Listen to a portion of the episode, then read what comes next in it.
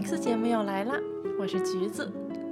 在上一期节目中，蚊子给大家介绍了一本关于家和回家过节的小说。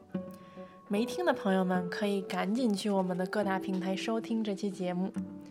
紧接着蚊子的上一期节目，在这期节目中，我要向大家介绍的是我的一个好朋友 Gabriel 和他们一家如何创造家这个概念的故事。Gabrielle 是我非常熟悉的一个法国好友，他年纪四十出头，每天都活力满满。每次无论是和他聊天，还是只是静静的待在一起，都能感受到他待人的温暖和和善。而她的丈夫 Eric 也是一个善解人意的人，就是和这两个人的相知和相熟，让我彻底改变了对家庭的看法。他们一同缔造的家这个概念，让我觉得特别美好，特别温暖。当然了，这背后也有着他们的执着和努力。在这期 Style X 里，我就接着上一次蚊子的话题，和大家一起聊一聊这个在日常生活中可以观测到的，也可以用自己的努力来经营的一个美好的法国家庭是长得什么样子呢？为了和大家聊这个话题。我和 Gabriel 还有 Eric 一起聊了聊天。下面这段对话是我在他们准备去阿尔卑斯山度假的前夜录制的。今年，他们一家人第一次打算在圣诞假期离开家，去山里过一个礼拜。家里的沙发上堆满了睡袋。衣物、药品等，他们为了这次出游准备的东西。而他们特地让小儿子西蒙准备的一样东西，吸引了我的注意。对，有一箱游戏已经准备好了。我给了西蒙那个白箱子。哇，那还真是一大箱子呢！在全家人一起准备旅行行李的时候。Gabrielle 给了小儿子一个登机箱大小的盒子，里面的空间足够装七八个大型桌游，像是国内大家没事儿打打牌、打打麻将一样。桌游也是 Gabrielle 一家享受家庭生活的一种方式。当今的生活中，虽然一家人住在同一个屋檐下，但往往各自做着各自的事情，而创造一些一家人经常一起做的事情，变成了维护家。这一个想象共同体的好方法。于是我不禁追问了他们一下：这个传统是从哪里来的呢？Gabrielle 和 Eric 小时候也经常玩桌游吗？我们小时候玩的游戏主要是大富翁。不不不不不，你们那个不叫大富翁，你们那个是假的大富翁，哪有像你们那样给人发钱的呀？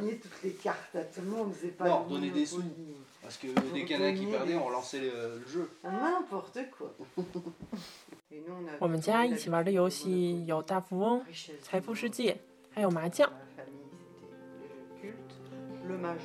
在 Eric 家里，一家人玩游戏时没有输赢，而这一点 Gabrielle 无法认同。他觉得大家都有输有赢才是更好的游戏方式。我们一起玩的时候。如果我们家一个人输了，那所有人都得上来瓜分他的财产。到你们家就会说：“哎呀，我看你那可怜样，你就要输了，我们所有人再发一次钱吧。”说到底，其实两个人都不在乎输赢，也从没有想过游戏中的策略和技巧。对于他们来说，游戏本身没有特殊的意义，只有和家庭发生关系时，才会给大家带来欢乐。Gabriel 和 Eric 都说自己小时候游戏很少，而他们在两个儿子年纪还很小的时候，就开始忍不住带着他们一起玩起了桌游。我猜测啊，和一个三四岁大的小孩玩游戏没啥意思。我倒是没有什么他们三四岁玩游戏的印象。嗯，六岁？不不不，肯定在那之前。五岁肯定有了。我们就这么玩呗，他们也有赢有输。应该教会他们什么叫输，不过也得帮着他们，像上次和来家里做客的小朋友玩似的。有时他走棋的时候会多走几步，我们什么也不会说。从孩子五六岁开始，他们就一直陪着孩子们一起玩游戏，而如今这也成了一家人一起开开心心度过休闲时光的方式。现在两个儿子都不需要家长陪着他们一起玩了。大儿子 Claymon 还给我展示过他收集的几大册数码宝贝的纸牌游戏。这一现在已经没有人在玩的纸牌游戏，是他和他弟弟第一个自己研究规则、自己玩起来的游戏。到如今，他每次逛跳蚤市场的时候，还会忍不住去寻找那些被贱卖的纸牌，并抱怨道：“很多人当年只是收集纸牌，其实根本不懂游戏规则，也不会玩。”节目一开始的时候，我们就提到，今年圣诞节假期，盖布耶利家打算去阿尔卑斯山。他们选择的是在马特洪峰附近的度假村，而这次旅行也是他们游遍世界各大名山计划的一部分。不仅是这次出游，其实盖布耶利家每次度假都是到山里去，这可以说是他们家的另外一个传统吧。我一直都积极地带着他们去不同的地方度假。这次旅行我也提出了好几个建议，都是去山里。对，都是去山里。正如我自己一直后悔年轻的时候没有去更多的地方，我一直鼓励他们走出去看看。而这次我们出去度假，也是因为十多年来，我们每年都在圣诞节的时候送给孩子们一次旅行当做礼物。这是从他们十二三岁时候开始的一个传统。到了那个年纪，你没办法再给他们买玩具当礼物了。出去旅行是 Gabrielle 一家人互赠礼物的方式。每年一到圣诞节，一家人并不会互相赠送礼物，而是策划一次全家人的旅行。盖布耶尔和艾瑞克年轻时都是童子军的地区领袖，他们熟悉大山，也热爱徒步。即便没有孩子，他们的度假方式可能也是一起到山里徒步。而他们对大山的热爱。也就这样，以耳濡目染的方式传递给了孩子们。我们家的孩子都很喜欢徒步，从他们小不点儿的时候，我们就拉着他们一起去徒步，一直都是这样的。西蒙和克莱蒙从来没有说过他们不再想去了，即使是他们表兄弟一起出去旅行，也都是去山里徒步。没错，没错。桌游和徒步。是盖布耶利一家人享受相聚在一起的温暖时光的方式，而这两件事倒也不是特殊策划的活动。盖布耶利说过，无论有没有孩子，这应该都是他和艾瑞克一起找乐子的方式。而通过和孩子们一起，他们用一家人一起度过的欢乐时光，教会了孩子们对生活、对身边的人和对这个世界的热爱。和孩子们一起徒步的时候，他们一起分享山里的美好，但有的时候他们也会默默地各走各的路。在往年的节日假期里，盖布耶勒一家人并没有这么轻松，而是忙于为大家族联络感情而服务。每年一到圣诞假期，也就是圣诞前一周。盖布耶勒四散在世界各角落的一大家人，都会齐聚到盖布耶勒和艾瑞克的家中。盖布耶勒的兄弟姐妹，再加上父母，一家人会在家里一起住上个十天半个月。一听到这里，我不禁替他们捏了一把汗。这么多人的吃住，那要做多少准备工作才行呀？其实我觉得没什么特殊的准备。关键是这个家的大门是敞开的，然后每个人，我，其实还是要准备，要知道谁什么时候到，然后睡在哪儿，因为这段时间到处睡的都是人。没错，其实这段时间过得挺快的。首先大家前前后后的到了这儿，然后再一起开始准备圣诞晚餐。不过这是我妈负责，所以你看大家一起准备，我妈自己一直也都弄得挺好，她自己开柜门找东西什么的呀。大家就自己就动起来了，只有我大哥不太主动。你必须得交给他一项任务，让他去完成。今年我和他说，这次你负责采购。他说什么？我说就这样，你负责采购。圣诞节在 Gabrielle 看来是一个充满魔力的时刻，倒不是因为节日氛围自带魔力，而是他酷爱给孩子们。创造一个美妙的节日氛围。这都是神奇的、充满魔力的时刻。我希望他们可以开开心心的，可以忘记所有烦恼，无忧无虑的。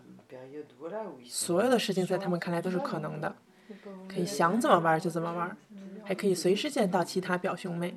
这几年，因为大家纷纷有了孩子，人口增长，一大家人每年都会去附近的郊外租一整栋木屋，因为圣诞节在他看来，不是大家一起团聚在老人身边的日子。而是给孩子们的节日。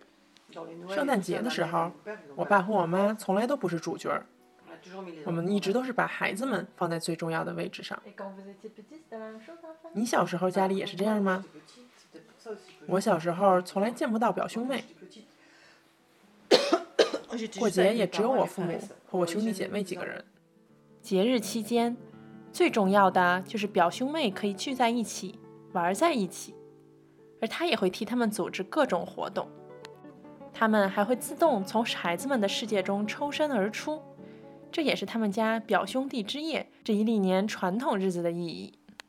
圣诞节期间，表兄弟之夜就是整个房子都是属于他们的，他们睡在一起，这是他们的夜晚，他们只做他们想做的。那大人们怎么办？我们就原地转圈儿，我们缩在自己的角落，他们想玩到几点就玩到几点。当我们就家庭传统和传统节日中的家庭聊了这么多之后，我向 Gabriella 还有 Eric 正面提出了家庭是什么这个问题，而他们给了我这样的答案：家就是所有这些我们创造的东西，家也是这栋房子。对对对，所有这些工程都是家的一部分。对，孩子们小时候也和我们一起施工，你都看到照片了。他们还是小不点儿的时候，就抱着砖头走来走去。这栋房子就是家的象征，因为这是我们家，别人不能随便来。这是属于我们的东西，是我们一起建筑起来的，我们一起翻新，你也干，我也干。一点点的就把它变成我们想要的样子了。我们一开始选择这栋房子，就是因为有很多需要施工的地方，所以也有着很多的可能性。第一次到 Gabriel 家的时候，非常吃惊他们家的舒适，而这一舒适不是奢侈或者带有设计感的家具可以带来的，而是所有的设施都在刚刚好的位置，完全是体贴的考虑到使用习惯而设计的。比如他们家一层长长的客厅中央，那一片玻璃屋顶，天气好的时候，阳光洒下来，照亮了整个客厅。Gabrielle 曾说过，这是他当年抱怨房子太长，中间太暗后，Eric 和他的朋友们一起换的屋顶。这个家，是他们亲手一点一滴建造了整整二十年，才有了今天的样子。家就是我们自己觉得可以做自己的地方，做自己想做的事情，也可以避开社交生活吧。可能这就是家的意义吧。可能用中文最好的翻译就是家是避风港吧。在他们看来，家是一个不需要想着世上百般烦恼的地方，是自己做自己想做的事情的地方。此外，我们在这里看着孩子们慢慢长大。这是他们长大的地方，看着孩子们长大是件不同寻常的事儿。即便一家人在一起的时光非常重要，他们既不希望孩子们受到这一家庭的束缚，也不愿自己被囚禁在这一建构好的家庭中。并不是他们不在家，家就没了。我不需要这栋房子变成一座博物馆。但如果当我们提起我们家，那我们永远指的是这栋房子，因为孩子们是在这栋房子里长大的。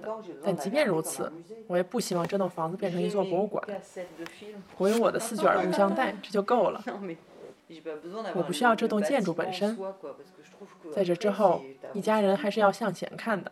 即便将来西蒙和克莱蒙在世界的另一头生活，也不会改变什么是对我们有意义的，什么是我们想做的。所以将来，即便他们离开了，其实这是我对他们最大的期望，希望他们千万别为我们束缚。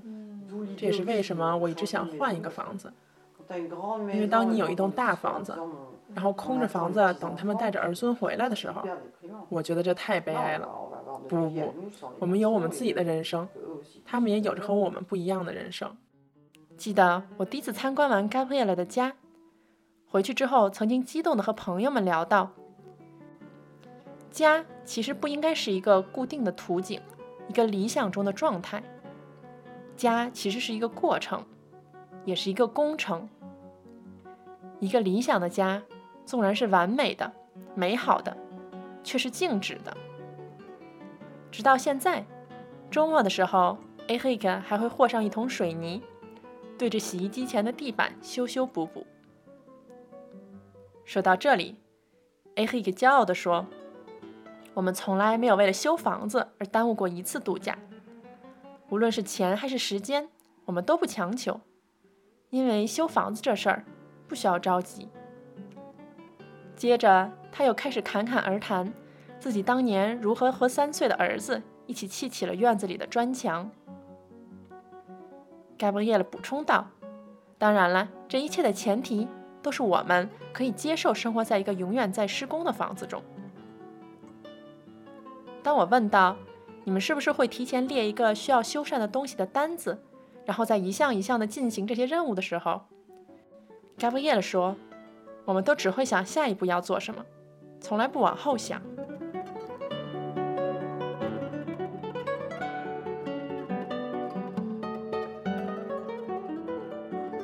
为了实现想象中的图景，拥有那个理想的家，我们挣扎着，纠结着，其实。可能只需要像 Gabriela 还有 A Hik 这样一点点的铸造，不着急，一步步的调整，不强求。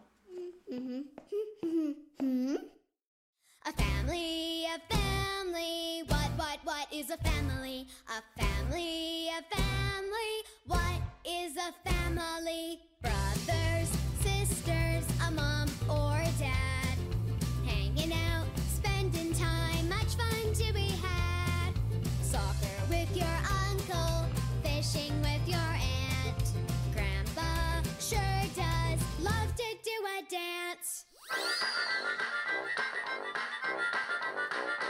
There's a family of fish living in the sea.